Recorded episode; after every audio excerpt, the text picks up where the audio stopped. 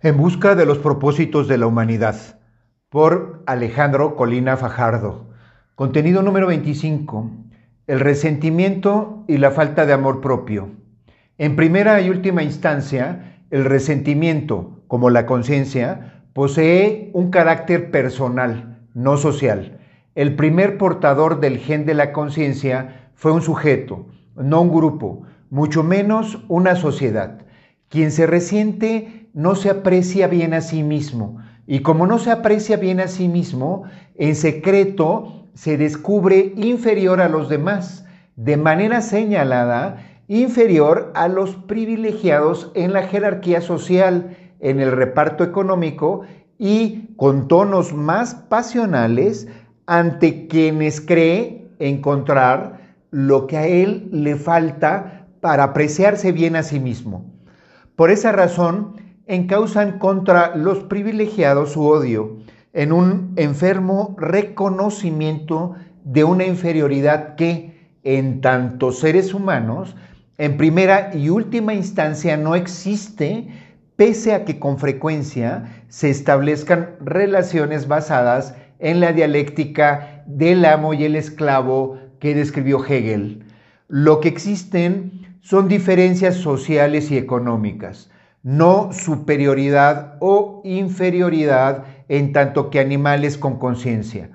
De tal manera que quien entiende una diferencia social o económica como inferioridad o superioridad humana, por fuerza vive resentido, pues tan resentido se descubre quien se siente superior ante los que se encuentran por debajo en la esfera social, como quien se siente inferior ante quienes gozan la dicha de ocupar un lugar más cómodo y elevado en, en el mundo.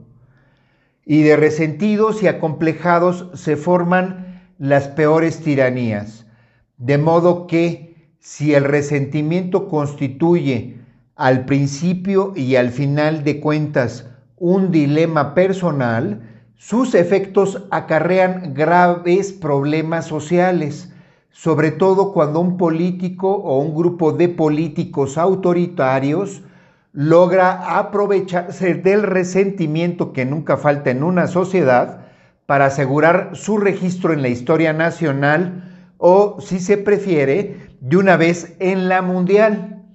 El resentido se hace la víctima incluso cuando disfruta de una posición de poder sin hacerse la víctima. En el resentido conspira un vacío que nada puede llenar porque se trata de un vacío que él mismo encuentra en sí mismo aunque no lo reconozca. Se trata de su falta de aprecio de sí mismo. Se comprende que las erinias las furias en el panteón greco-romano integran una de sus expresiones mitológicas, hijas de la sangre producto de la castración de Urano, el padre de Cronos, a quien el propio Cronos castró según el mito, las furias del resentimiento y la venganza nacieron al poco que naciera Cronos, el propio tiempo. De ahí que haya quien pueda resentirse por la existencia del mismo tiempo, es decir, por la existencia de la muerte, como el capitán Ahab cuando no puede atrapar a Moby Dick, la maravillosa ballena blanca que representa a sus ojos el todo, es decir, todo lo que él no tiene, todo lo que él no ha descubierto que tiene. Resentirse con la existencia resulta fácil porque resulta fácil no apreciarse a uno mismo, porque resulta más fácil despreciarse que admitirse uno como es. Esto es, porque es más fácil despreciarse que amarse a uno mismo, porque muchas personas desprecian su vida deseando ser quienes no son.